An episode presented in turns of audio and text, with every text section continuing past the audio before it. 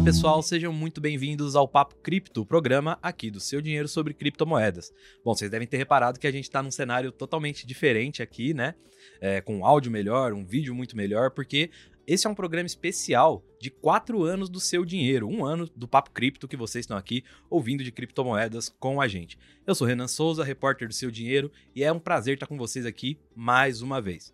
Bom, pessoal, para comemorar esses quatro anos de seu dinheiro, um ano de Papo Cripto, e né, do seu dinheiro eu faço parte a metade desse tempo, o nosso convidado especial de hoje é o Axel Blickstad. Ele é fundador da BLP Asset, que foi a primeira gestora a lançar um fundo de investimento em Bitcoin aqui no Brasil. Tudo certo, Axel? Tudo certo, né? Obrigado pelo convite. É uma honra estar participando desse evento especial aí de quatro anos. Imagina. Do seu dinheiro. Prazer é todo nosso de te receber aqui, principalmente porque a história, né, do BLP é muito próxima do seu dinheiro, né? Porque pelo que eu vi aqui, o primeiro fundo, né, que eu falei de Bitcoin lançado no Brasil é de dezembro de 2017, né? É, e aí, dando um spoiler aqui para o pessoal que está nos ouvindo, que está nos assistindo, o desempenho desse fundo é de é, 56,60% até o momento né, que a gente está gravando esse vídeo. Então, eu queria saber de você, Axel, é, como é que surgiu a ideia de criar um fundo de Bitcoin para o Brasil, né? Maravilha. É, foi a história seguinte, eu, eu fui do mercado tradicional, né, durante 24 anos uh, em bancos, comecei no ABN, depois uh, voltei para o Brasil em 94, na ABN na Holanda, voltei para o Brasil em 94, fiquei uh, primeiro no Garantia, que depois foi comprado pelo Credit Suisse, aí fui para o Santander, mais seis anos e sete anos no BTG, inclusive nesse prédio aqui. Caramba! Era tesoureiro do BTG. E em 2015 eu já estava pensando em fazer uma coisa diferente, mas aí eu não consegui me desligar do banco, mas eu me desliguei do banco em 2016. E eu basicamente tinha seis meses de não compete sem saber o que, que eu ia fazer da vida. E logo na primeira semana que eu saio, eu me deparo com essa tecnologia. E eu já tinha escutado de blockchain, de Bitcoin lá de trás, só que não tinha tempo para olhar e, e, e, o que se era uma coisa interessante ou não. Mas como eu tinha seis meses que não podia trabalhar em nenhum outro banco, falei, deixa, deixa eu estudar esse negócio. E aí, logo no mês seguinte, eu fui para Nova York e conheci algumas pessoas que estavam no ecossistema desde 2011 e achei, vi que aqui tem alguma coisa muito grande. Aí quando eu voltei para o Brasil, voltei, voltei a estudar bastante e aí comecei a falar para meus amigos, né? É, por que, que eu estava tão entusiasmado? Naquela época era basicamente só Bitcoin. Existia o Ethereum, estava começando, né? O Ether estava começando, mas era muito, muito incipiente. E alguns deles, em 17, falaram: puxa, por que, a gente não faz o primeiro fundo de criptoativos? Na verdade, não é um fundo só de Bitcoin, são de vários ativos. Uhum. Uh, e a gente começou a fazer os planos disso em junho de 17. E descobrimos que era para fazer um fundo era muito mais complicado, porque não existia regulamentação, não existia auditor que conhecia isso, não, tinha, não existia uh, administradores que estavam dispostos a fazer isso. Ou seja, foi uma batalha gigante. Mas em seis meses a gente conseguiu montar a infraestrutura adequada para fazer uh, o lançamento do fundo. Começamos com o fundo no, no offshore, em Cayman, e com o feeder uh, no Brasil, aqui dentro da CVM passando pelo crivo da, da CVM. Maravilha, cara. Não, uma baita história, né? Geralmente o pessoal fica meio assim, né, com criptomoeda, principalmente naquela época que não era tão conhecido assim como é hoje, né? É, Mas... Eu diria até que era. Falavam que era palavrão, né? É. Assim, quando a gente falava, assim, o que, que é isso? Você é maluco, né? Assim, a gente era muito. É, as pessoas não entendiam, não sabiam e tinham medo, né? Então, uhum. e realmente isso mudou muito desses cinco anos para cá. E, e, você que era do mercado tradicional, foi para o mercado de criptomoedas, né? Colocou o pezinho lá no mercado de criptomoedas. Como é que foi a reação dos seus pares, assim, de pessoas próximas? Falavam, ah, ele tá mexendo com coisa de criptomoeda, porque tem essa aura, né, de cripto, de ser, ah, coisa de hacker, de pessoas que estão mexendo com tráfico de influências, de criptomoeda. Como é que foi o pessoal olhando para você? Você sentia aqueles olhares meio. Esquisito. Esquisito. Foi realmente esquisito, porque eles falavam, pô, esse nosso é usado para comprar drogas, né? É. Por causa do Silk Road, que foi o primeiro use case né, do Bitcoin, que foi o primeiro criptoativo uh, que foi lançado lá em 2009, né, que foi anunciado. Uhum. Uh, quer dizer, anunciado em 2008, lançado em 3 de janeiro de 2009.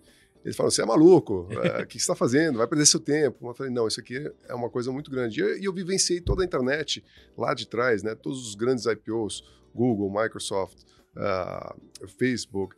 E eu nunca entendia isso, né? O que, que, que a internet podia trazer empresas, fazer empresas de tecnologias do tamanho que elas viraram, viraram a ser. Aqui essa nova internet descentralizada pode ser até maior do que a internet que eu vivenciei. Então, falei, aqui tem uma coisa grande, vamos estudar, vamos gastar sola de sapato, entender e parece fazer sentido e vamos começar a investir um pouquinho. Então, começamos investindo primeiro nosso dinheiro na física, até ver que o negócio estava indo e, na sequência, fazer um fundo, porque muita gente fala, ah, eu também quero ter um pedacinho disso aqui, me ajuda, né? É. Aí a gente montava a carteira para um ou outro, uh, dos amigos mais próximos, mas aí a gente falou, esse nosso pode ter escala, então vamos fazer um fundo profissional para que todo mundo pode investir, ter um, comprar um pouquinho dessa nova internet 3.0, essa web uhum. 3.0 descentralizada. Uhum, muito bom. Bom, Axel, mas nem tudo são flores, né? Em 2018 a gente viveu o que hoje a gente está chamando de primeiro inverno cripto, né? Quando o Bitcoin teve uma queda ali de mais de 60%, acho que mais de 80, 81. 81. exato, esse número não sai da minha cabeça. Não sai da sua cabeça lá em 2018, né? 2018 para 2019. É, então você já viveu um bear market. Agora, em 2022, a gente está vivendo um segundo bear market, não, um segundo longo inverno cripto. O Bitcoin, desde as máximas históricas, já caiu cerca de 72%, ainda não é 81%, mas está perto. Então eu queria ouvir de você quais são as lições que você tirou do seu primeiro inverno cripto para o segundo agora que você está aplicando, que você parece mais tranquilo, não é? É, e como a gente já a gente está vacinado, né? É. É, a gente se vacinou em 2018 e éramos o único fundo que existiu, pegou esse primeiro Crypto Winter, então a gente aprendeu bastante. O que a gente sabe, esse, esse, esse mercado ele é muito novo, uh, tem ainda poucos players, é muito incipiente. Então tem que ter muita paciência, muita resiliência para aguentar esses ciclos. E tem se mostrado, assim, já houveram mais de 5 ou 6 drawdowns de acima de 50% nesses últimos 13 anos de, de, de mercado. Ou seja, Nossa. não é a primeira vez, não é a segunda e não é a última vez que a gente vai ter um Crypto Winter. É, aquele foi realmente brutal. Foi brutal por uma exuberância em 2017, né? Só para relembrar um pouco de números, no início de 2017, Bitcoin era mil dólares, né? Ele bate em dezembro 20 mil, ou seja, ele Nossa. multiplica 20 vezes. E é um dos ativos que andou pouco aquele ano, porque tinha outras coisas aí, como XRP na época, que multiplicou até mais, Ethereum também multiplicou até mais. E aí começou, só que foi, foi muita coisa, foi muito rápido, principalmente no segundo semestre, no, outubro, novembro, dezembro de 17, onde deu aquela a guinada uh, parabólica, literalmente, né? E, e, aí depois, quando o mercado exagera para um lado ou para o outro, geralmente vem uma correção para um lado ou para o outro, né? E a gente lança o fundo, e na, e na sequência vem esse drawdown. Fala, cara, o que, que a gente faz? Depois de um ano a gente fala, nossa, o que, que a gente faz, né? O, o mercado caiu 81%, a gente caiu, acho que naquele primeiro ano, 77%, que é um pouquinho menos que o mercado. É difícil, como a gente é um fundo ativo, é, é muito mais fácil você gerar alfa no mercado de alta. A é, gestão gerar, é ativa, é, né? A gestão ativa, no mercado de alta, você consegue gerar muito mais alfa. No mercado de queda, é muito difícil. Mas a gente gerou um pouquinho de alfa, ou seja, a gente caiu um pouco menos que o mercado. Hum. Nada felizes, obviamente, que ninguém gosta de perder dinheiro. Uh, mas vimos que, que tinha que ter paciência e se preparar quando isso acontecer de novo. E, mal ou bem, quatro anos depois, exatamente quatro anos depois, tá, o mesmo está acontecendo. Então a gente já não tem mais aquela apreensão, assim, nossa, ah, será que vai acabar, né? Hum. Será que morreu? O Bitcoin já fala que morreu, acho que mais de 300 vezes está na mente é. que ele morreu, né? E ele sempre, algum momento, ele até então, sempre voltou. Eu nunca posso garantir uhum. nada, nada para o futuro, mas eu acredito que ele volta também. Né? É muito diferente de, daquele eh, winter, né? Aquele inverno, foi liderado um pouco pela, pelo exagero uh, da, dos ICOs, né? Dos Initial Coin Offers que aconteceram muito em, em, em final de, de 17. É, essa crise, então, era muito uma crise de criptoativos, né? Um exagero e uma forte correção. É, ele bate 20 mil e volta para 13,200 ah, mais ou menos um ano e pouco depois, né? Foi mais ou menos o tempo que demorou. Essa, esse CryptoWinter é muito diferente, que não, não foi nada específico com criptoativos, né? O que, que co começou o início da correção dos highs lá em final de outubro, início de novembro, né? Foi o cenário macro global, né? É, aí aí é o, é o Jeremy Powell, né? Uhum. O, do, do Federal Reserve dos Estados Unidos, que começou a sinalizar que ia aumentar juros e ainda é uma classe de risco. Né? É, se você aumenta a taxa de juros nos Estados Unidos, que é o, o carro-chefe do mundo, né, da, da, economia do mundo, você traz uma aversão a risco. Né? E começou com as bolsas uh, corrigindo. Né? E recentemente a gente viu vários outros bancos centrais uh, aumentando suas taxas de juros. Né? Ontem, uh, ontem, antes de ontem, a Suíça né, saiu de neg taxa negativa é. depois de acho que uma década de juros negativos, né? Entre Europa saiu economia, também. Só o Japão manteve em menos. Só o Japão que está aí ainda mais ou menos no, no, no zero, zero, né? Zero, né? É, E uma guerra de, de moedas, né? Assim, o dólar muito, o índice do dólar muito forte, vis-a-vis todas as moedas, até o que o real está tá, tá segurando muito bem, mas contra o euro, contra o ien, até o, o, o Banco uh, do Japão, o Banco Central do Japão, o JGB, recentemente, eh, essa semana, interviu na moeda, né? Uhum. Comprando, tentando comprar ienes, porque ienes veio de, de 100 para 140, Nossa. basicamente. Assim, uma, uma desvalorização muito forte, muito rápida. Então, é um crypto winter muito, um inverno cripto muito diferente do que foi o de 2018. E a gente sabe que eles vão acontecer, vai ter exageros, vai ter correções. A gente acha que está próximo ao fundo, é impossível dizer qual fundo, né? Se você me dizer quando a, a, o, o Federal Reserve vai parar de subir a taxa de juros, acho que lá é o é o bottom, né? Hum. Aí é onde a gente faz, e acho que aí nosso mercado recupera muito mais rápido. Como foi na pandemia, em março 20, né, é, as bolsas desabaram e cripto desabou vezes três, né? Hum. Numa magnitude muito maior e muito mais rápida. Só que também reverteu numa magnitude muito mais rápida. Então acho que a reversão acho que vai ser muito rápida. Ah, então pode cair para 15 mil, 10 tudo pode. Né? Assim, a gente não, não não tem como fazer futurologia onde quer o bottom, mas acho que boa parte dele já foi, como você falou, né? A gente, aquele 1 foi 81%, aqui a gente está em 70, mais ou menos 70% na média, alguns ativos mais, outros uhum. menos, mas acho que estamos chegando mais ou menos próximo do, do, do, fundo do poço. Agora depende um pouco do resto do mundo, não depende mais só de, de criptoativos. E criptoativos também tiveram alguns eventos que impactaram bastante também, é, além do macro, né? E depois teve o evento da Terra Luna, uhum. uns três, quatro meses atrás, né? Que foi forte, né? Pegou muita gente de calça curta. Uh, felizmente a gente nunca teve esse ativo uh, dentro do fundo. A gente sempre busca ativos que, protocolos que vão estar por longo prazo, não umas coisas que os famosos pump and dump strategy, né? Ah, vamos uhum. comprar esse negócio está subindo. A gente não faz isso. A gente compra um ativo quando a gente acha que esse ativo realmente tem um use case muito bom e, e, que vai perdurar no tempo, né? Que vai estar aqui daqui 5, 10, 15, 20 anos. Não uma coisa que vai durar um ano e depois não sabe se, ou, se vai colapsar ou não. Mas com, com esse evento, né, teve várias empresas do ecossistema que mais centralizadas, como Voyager Capital, Three Hours Capital, que quebraram, né? Porque elas estavam muito alavancadas, tinham posições grandes eh, em, nesse, no, no stablecoin atrás da, da, da, Terra Luna, o ST, e por aí vai. Então foi assim uma série de coisas adicionais que fizeram com que é, os criptoativos caíram até mais do que a bolsa, a, a Nasdaq, o S&P ou, ou, outras bolsas por aí. Uhum. E agora para o investidor, né? O cara que está ouvindo a gente agora, está ali meio preocupado, comprou o Bitcoin às vezes nas máximas, né? E está com essa, esse buraco na carteira dele de mais de 70%. O que, que você diria para essa pessoa agora? Falar, vende, compra mais, aumenta sua posição, melhora seu preço médio, mantém.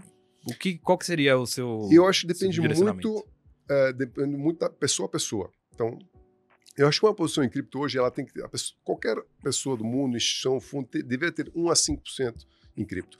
Um, se é conservador, cinco, se tem, tem um estômago que aguenta um pouco hum. mais de, de, de emoção. É. Né? É, e dependendo então, do portfólio, cinco é, é coisa. Né? É, exato. Então, se a pessoa está com meio por cento, acho que ela tem que continuar comprando. Se ela já está no talo, segura, segura a onda.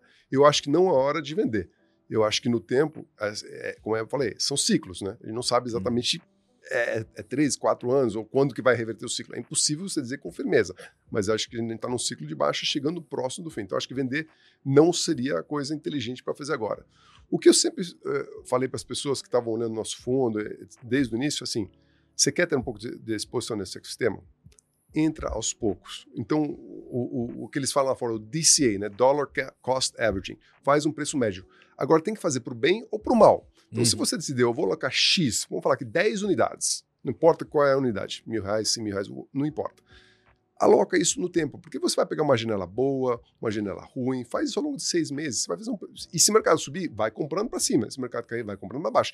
E comprou suas 10 unidades, esquece isso para os próximos 3, 4, 5 anos. Uhum. Ponto. É essa cabeça que tem.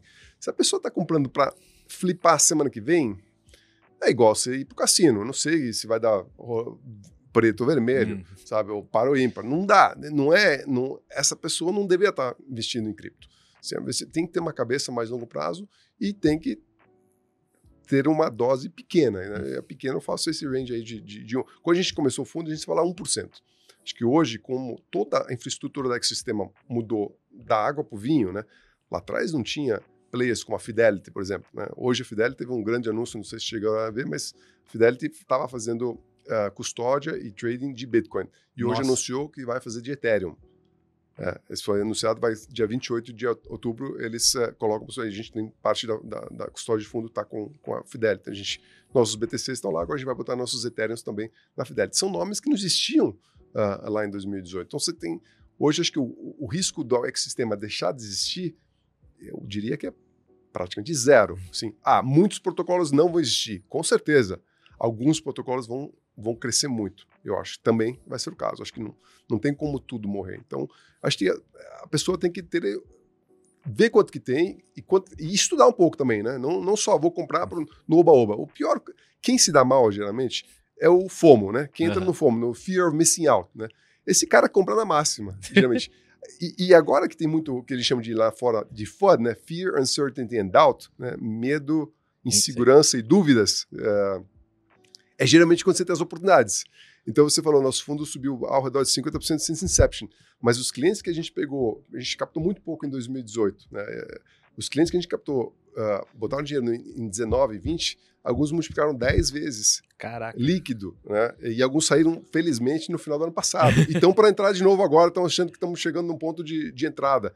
Então, a janela que você pega é muito importante. Por isso que eu digo, compre aos poucos, né? Para um lado, para baixo, para cima, mas não faça tudo uma vez. Porque você pega uma janela ruim, vai demorar para você recuperar. Né? É, hum. O cara que comprou a 69 mil tem que multiplicar aí três vezes para estar tá no zero a zero. É. É, é mais que três vezes para estar tá no zero a zero. E quando a gente caiu quase 80%, a gente tinha que multiplicar cinco vezes, né, 500%, para estar no zero a zero, na linha da água, né? É, fora o custo de oportunidade do seu CDI ou da LIBOR para quem investe no fundo lá fora, ou o CDI que investe no fundo local. Então, é. então foi, no fundo, a resposta assim, eu fui, me deu uma volta grande, mas é, é, depende caso a caso na exposição da, da pessoa e no, no quanto de risco ela, ela aguenta. É, não, mas eu acho que você deu um panorama ótimo, assim, para a pessoa não, não se afobar de qualquer forma, né? Mas o Fed também, ele falou que provavelmente o ciclo de alta de juros vai terminar em 2024, né? Mas até lá, se a gente falar que 2024 é, vai ser o final do inverno, a gente pode estar tá aqui especulando em cima de alguma coisa, porque existe também o decoupling, né? A, é, a, como se diz, a separação, a dissociação do Bitcoin do mercado tradicional, né? Certo. Então, pode acontecer do mercado de criptomoedas passar a ter uma dinâmica própria também, né, nesse meio do caminho. É, e agora exercitando aqui um pouco de futurologia, você acha que dá para acontecer uma dissociação do mercado tradicional e do mercado de criptomoedas e o mercado cripto flipar no meio do caminho antes da queda dos juros? da, vamos lá, eu acho que sim. Eu tenho minhas dúvidas que isso, se isso é para 2022. Acho que não. Acho que 2022 a gente ainda está muito sendo muito influenciado pelo mercado uh, macro generalizado. É, eu acredito que ao longo de 23, não posso dizer qual mês, se eu tivesse uma bola de cristal, minha vida seria muito mais fácil. Uh, acho que o decoupling acontece. Então, uh, lá atrás, quando a gente começa o fundo, a, a correlação de, de Bitcoin com bolsa era muito próximo de zero. Era 5 bases, 10 bases, né? Isso dependendo agora se você vê... Uh, depende se você vê que tipo de correlação, né? Diária, mensal, uh, 12 meses, 6 meses, mas hoje ela está próximo de 0,60 a 0,80, dependendo do índice. Está muito... Você vê, Nasdaq, S&P sobe, cripto sobe. Com outra magnitude, né? E, e se cai, a mesma coisa. Uhum. Então, tá um ano chato. Assim, tá chato. Eu diria que é mais do que chato. É impossível, porque hum, cripto tá tendo. Antes, cripto tinha vida própria. Neste momento, não tem. Tá tudo correlacionado. E eu acho que em algum momento, ao longo de 23, é, acho que vamos ter mais pelo menos duas do Fed esse ano, talvez mais uma no início, depois ele, acho que ele para. Quando ele para, já sinaliza o mercado, acho que já, já dei, a inflação já está voltando para a meta de, de 2% que a gente quer. Não sei se vai, enquanto tempo acontece, mas acredito que no primeiro trimestre ou semestre de 2003 acontece. E eu acho que aí cripto vira muito rápido. E aí as pessoas, bom, a gente acha que será um bom momento para estar tá posicionado. Agora, você vai esperar até lá? E se flipar antes? Hum. Você não vai pegar. Porque quando começa a subir, as pessoas, putz, perdi a onda, vou esperar cair. Aí não cai, aí não compra, sabe? É aquele negócio. Eu acho que a gente já está um drawdown de um, uma queda de 70 e poucos por cento já é bastante. Acho que já, já é um momento interessante, mas aos poucos. Então, faz um pouquinho esse mês, um pouquinho mês que vem, aí você vai fazer um médio. Uhum. Uh, eu acho que bem razoável para quem tem uma visão de 3, 4, 5 anos. De novo, se é visão para seis meses, eu também não quero dizer que em seis meses tudo vai estar para cima. É. Isso é impossível dizer. É, é, não tentar acertar o olho da mosca, né? Acerta é, a mosca e tá é, Exato, exato. Pra falar, é melhor falar olho do que outra palavra, o, né? É, conheço o ditado, o ditado original. É, não dá, não dá, fica feio. Manter a conversa no, no, nível bom. Aqui. Tá certo, tá certo. E você falou do Ethereum, Axel, recentemente, faz uma semana, fez uma semana ontem, né? Do The Merge, que é a principal atualização do mercado cripto, que mudou o sistema de validação da rede Ethereum. É, mas como, a gente também viu aqui, o Ethereum teve uma queda de cerca de 18%, quase 20%, e na sequência do, do Demerge, né? Agora está entre 13% e 15% aqui. Uhum. É, então, por que, que não aconteceu essa, essa disparada de preços logo no início, sendo que era a maior atualização do mercado de criptomoedas, a maior atualização da história do mercado? Uhum. O que, que aconteceu com o Ethereum? Vamos lá. É, é Ethereum, para a gente, sempre foi uma história de, de amor e ódio. Ah. Né? Só para dar um contexto de números, né? Quando a gente lança o fundo, um Ethereum valia 0.11 BTCs, ou seja, 11% de um BTC. E tinha acabado de sair é, ser a, a, bolha dos ICOs, né? Que eu chamo uhum. que aquilo foi uma bolha naquele segundo semestre de 17 que eu comentei mais cedo. Né? A gente, e para que que Ethereum era usado lá atrás? Para emitir ICOs. Vixe. É. é, quando o, o, mercado de ICOs uh, murchou, a gente não via um use case por Ethereum. Então a gente foi sempre underweight vis-a-vis os índices passivos em Ethereum. E o Ethereum caiu até abaixo de 0,02, ou seja, dois, menos de 2% de um BTC. Nesse momento, o Vitalik, né, um dos cofundadores que né, emitiu, fez o protocolo, ele soltou o roadmap do ETH 2.0, que é o que acabou de acontecer semana passada uhum. com o Merge. E explicou tudo que ele queria melhorar uh, no, na, na, linguagem de código uh, do Ethereum nos próximos anos, né? Como, principalmente como escalonar, né? Porque um grande problema do Bitcoin e do Ethereum também é que eles não processam transações suficientes. Né? O BTC processa 7 transações por segundo, o Ethereum ao redor de 17 por segundo. Isso não tem como se competir é, com smart contracts, com meio de pagamento, contra uma Visa, uma Mastercard que processam 20, 30, 40 mil transações por segundo. Então, nós vimos o roadmap dele e vimos, ok, aqui tem um negócio que pode ser muito bacana. E aí começaram a aparecer vários outros use cases, né, o, o, uh, utilidades para o Ethereum, como stablecoins, como toda a parte de finanças descentralizadas, DeFi. Né, isso foi lá em, em junho 20. Então a gente, nós zeramos nosso underweight e aument, fomos overweight Ethereum a 2. Esse negócio chegou aí até 8,6. Né? Então isso é, ou seja, o Ethereum outperformou o BTC nos últimos dois anos e meio em mais de 4x, quatro vezes. Caraca. É, um, é, é muita coisa, né? É, uma, é, é, é, bastante coisa. Então o fundo opera muito isso, né? O que, que aconteceu em antecipação do merge? Tem muito assim, quando ele define uma data, né? É, antes, que foi, foi, foi postergado inúmeras vezes. É. E cada vez que era postergado, geralmente tem um underperformava uh, o BTC. Quando chegou uma data mais ou menos fixa, onde ele coloca lá o, o TTD uh, do, do, bloco onde o negócio ia uh, acontecer, virar a chavinha de Proof of Work para Proof of Stake, o mercado se anima. E aí ele antecipa essa alta. Então, se você vê três meses antes do merge, o, o Ethereum subiu muito mais que o BTC. Uhum. Né? E o que, que acontece então? Aí acontece a notícia. E agora? E agora? que, que já tinha antecipado a, a, subida, né? Algumas outras coisas técnicas que aconteceram, né? Tinha muita gente que estava vendendo o, o, o, Ethereum futuro e comprando à vista. Por que, que elas faziam isso? Porque no snapshot, no, no minuto que acontece o, o merge, quem tá, tem o Ethereum em sua carteira, na sua wallet, ela tem, ela ganha o fork, né? Que é o ETPOW, né? O ETW. Uhum. É, então muita gente vendia o futuro, porque no futuro você não, não, não se beneficia disso, e comprou à vista. E aí houve desmonte de posições. As pessoas então receberam o POL, né, que valeu no início mais ou menos 1,5% do Ethereum, aí mais ou menos como um, vamos chamar um dividendo extraordinário. Uhum. Então eles vendem isso e recompram o futuro. Então o futuro que geralmente opera num preço acima do spot, ele inverteu e depois voltou de novo. Então, quando eles reverteram. Então, isso cria uma posição, uma, uma, um técnico mais vendedor do, do mercado à vista. Né? Acho que um pouco isso. Uh, também tivemos uh, a, a, parte do CPI, né? o CPI que saiu 20 basis points acima do esperado pelo mercado, que não parece muita coisa, mas naquele dia destruiu 1,6 trilhões de valor da Bolsa Americana somente. Né? Somente, né? Somente da Bolsa Americana. Ou seja, é, e isso foi logo no dia, do, do no, no, dia anterior ao. A, no dia anterior, acho que foi quarta-feira, no dia anterior do merge. Então, isso também acho que é, foi um momento ruim, horrível no macro para acontecer isso. Uh, também teve uma outra parte técnica, uh, os protocolos de lending, como por exemplo AVE, Compound, você pode tomar o ativo emprestado. Né? Muita gente estava tomando, toma, no AVE, uh, tomaram 100% do Ethereum que estava lá, de novo para ter Nossa. o ativo na hora esse... e recebeu o, o POW, né? Uhum. O, o, fork deles.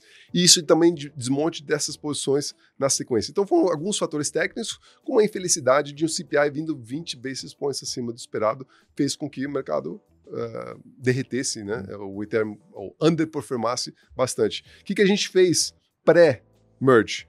Há três semanas antes do merge, a gente vendeu toda a nossa posição overweight vis-a-vis -vis os índices e agora está recuperando de volta né, mais uns 15, 20% para baixo. Então, é, é, assim que a gente opera o fundo, buscando essas. que a gente já vivenciou muitos uhum. desses eventos, né? A gente viu isso no Bitcoin Cash, a gente viu isso no, no Bitcoin Gold, o que acontece com esses forks, né?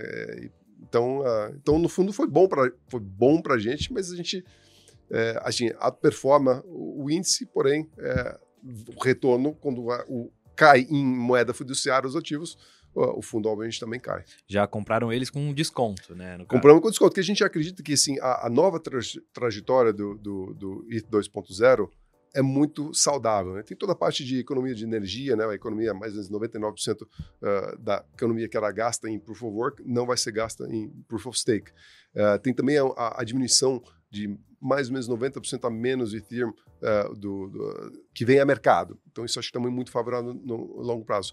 Agora, a parte de, escala, de escalabilidade nem começou, ele continua fazendo 17 transações por segundo. Isso é o próximo grande mudança que vai acontecer. Isso deve ser ao longo de 23, chutaria que mais ou menos uhum. no meio de 23, toda a parte de sharding, né, onde realmente o Ethereum começa a fazer mais transações. No primeiro momento que eles vão fazer sharding, estamos falando de mil a quatro mil transações por segundo. Nossa. No segundo momento, onde ele inclui as L2, é, os Layer 2, segundas camadas, Aí o Vitalik promete 100 mil transações por segundo. Aí é um negócio que, que, que vem a competir com meios de pagamento, qualquer outro tipo de plataforma uh, que a gente tem hoje em dia no mercado legado. E comprar esse ativo com esse potencial com desconto é um baita negócio, né? A gente gosta. A gente está recomprando porque a gente vendeu uma semana. A gente é muito ativo, então a gente vai, uh, vai, vai operando conforme a gente vê o, o que tem mais potencial de subir é, no médio e longo prazo. A gente nunca está olhando o que vai acontecer semana que vem, mas o que, que a gente acha que tem potencial de, de crescimento e função utilidade. Né? Acho que nenhuma cripto vai ter sucesso se ela não tem constantemente tem mais usos, mais use cases é, dela no, no, no, dia a dia. Uhum. Não, maravilha. É, você falou também que surgiu o Ethereum Pool durante esse, durante o Demerge, né? É, ele deu uma queda logo na sequência também de 80%. Gigantesca. É, por que isso? É porque qual a utilidade do ETHPOL? Né? Já existe o Ethereum Classic. O Ethereum Classic foi o primeiro grande fork do, do, do Ethereum em 2016 ou 17, agora não estou lembrado. Acho que, foi, acho que ainda foi final de 16. Acho que foi 17. Ou foi já. 17, pode ser. O Ethereum Classic basicamente foi, era um DAO, né, que aconteceu um Decentralized Autonomous Organization, que foi hackeado. E o Vitalik, meio que naquela época, ele era muito centralizador e ele dedou o negócio, e aí apareceu o Ethereum Classic. E o Ethereum Classic roda já em Proof of Work. Então, se você vê pré-merge, o Ethereum Classic, até muitos mineradores migraram para lá. Se você vê o hash power do, do Ethereum Classic, aumentou mais de duas vezes, porque as pessoas iam desligar as máquinas do Ethereum normal. E o que, quais as opções dele? Eu vou tentar uma nova blockchain uh, POW, né, o Proof of Work, ou posso usar uma Ethereum Classic. Só que Lembra que no ano passado eu escrevi duas ou três vezes nossas cartas mensais. O Ethereum Classic, mesmo com o hash power, ele já sofreu diversos uh, ataques de 51%. Uhum. Né? Ou seja, poucos validadores conseguem 50, 51% uh, da rede e conseguem modificar as transações. E o pouco, me, muito menos ainda, menos provado, o, as pessoas por trás desse, desse fork fizeram nem o Chain ID eles conseguiram mudar, ou seja, foi muito, muito mal executado. O Chain ID é? O Chain ID é ah, o ID do, do, do, do, do blockchain. E isso fez com que o nosso caia 45%, mais 45%, ou seja, a gente conseguiu vender uma parte a 1,5% logo no início. Nossa. E aí hoje está mais ou menos a 40 bases. Está oscilando muito, porque ele está cada dia para um lado ou para o outro, mas uh, Hoje, antes você consegue vender um pool ao redor de 40 bases. Você já caiu Nossa. dois ter, mais ou menos um pouco mais de dois terços da, do que valeu por poucos minutos, literalmente poucos minutos, que a gente virou, virou madrugada uh, aquela, aquele dia. Assistindo The Merge. Assistindo né? The Merge, é um evento, é um evento clássico. E como você falou, acho que é o, é o principal evento da história de cripto fora o, o, o, o que o Satoshi escreveu, o white paper do Satoshi, que escreveu dia 31 de outubro de 2008. Acho Caramba. que esse é o pr principal evento. É, depois, depois do, desse... Depois disso. Nossa, é, é de então fato. Foi, não dava para não, não dava para ir dormir. Não dava para ir dormir. Foi às 3h44 da madrugada. Nossa, é. e você ficou até, até lá olhando. Até lá. Que apareceram lá os, os pandinhos. Fizemos, eu né? fiz um, um videozinho lá, colocamos nas redes, acontecendo, acontecendo. No, no, segundo. Legal, eu vi, eu vi, alguns vídeos do pessoal é. também, né, que, pô, tem vários, vários vídeos circulando, no, principalmente na comunidade de cripto, da galera vendo, assim, né, quando levanta, assim, aí o pessoal batendo palma, exato, gritando, exato, vibrando. Exato. Tinha, acho que no minuto, no segundo que foi, o, o TTD foi, chegou, estavam acho que 41 mil pessoas no, no canal do Nossa. YouTube. Mas durante aquela manhã, acho que foram 250 mil pessoas, que é um número razoável. É um número razoável é, de, é, de é. investidores. Para estar tá vendo online, online, né? Online. É, é. Muito bom, Axel. Então a gente já vai aqui para nossa próxima e última pergunta, né? Que é a nossa pergunta do próximo milhão. Que apesar de ser um episódio especial, o convidado não pode escapar dela, né? Que é a pergunta da gente saber, ouvir de um especialista o que, que vai virar no próximo mercado, né? A pergunta do próximo milhão justamente para as pessoas saberem o que está rolando no mercado. E aqui, lógico, vai um adendo para o pessoal que está nos ouvindo, que está nos assistindo, que essa não é uma indicação de investimento, lógico, né? É só para a gente saber o que, que um especialista que criou o primeiro fundo de criptomoedas, né, do Brasil, tá de olho. Então, Axel, eu jogo para você a pergunta do próximo milhão. O que, que você enxerga de interessante hoje no mercado de criptoativos de modo geral? Perfeito. Acho que alguns temas que a gente gosta bastante, né? Depois posso também é, incluir alguns ativos nos temas. Obviamente, é, Bitcoin e Ethereum sempre são os dois protocolos que a gente mais gosta, mas obviamente eles têm um poder de multiplicação menor do que coisas é, menores, né? É, o que, que a gente estava de muito, muito de olho são no, nas camadas 2, né? Nos Layer 2, que a gente chama. Então, recentemente a gente adicionou uma posição, uh, quer dizer, na verdade, iniciou uma posição de Optimism, que é um, um Layer 2, uh, ah, que é onde o Ethereum caminha para uh, escalonar. Uhum. tem também o Polygon, né, a gente já tem esse, já carrega um pouco mais, mais de tempo. Então, essa parte de Layer 2 dentro do Ethereum, a gente está bastante eh, otimista eh, no médio prazo. Não é para não é um negócio que vai triplicar aqui ou quintuplicar em seis meses, mas é uma coisa que uh, Ethereum continuando a fazer o roadmap dele que eu comentei, é, são muito boas. Onde a gente teve maior retorno no fundo são em coisas menores, pouco conhecidas. Então a gente entrou num único ICO uh, é, chamado Keep, uh, lá em abril de 18, no meio Nossa. do Crypto Winter.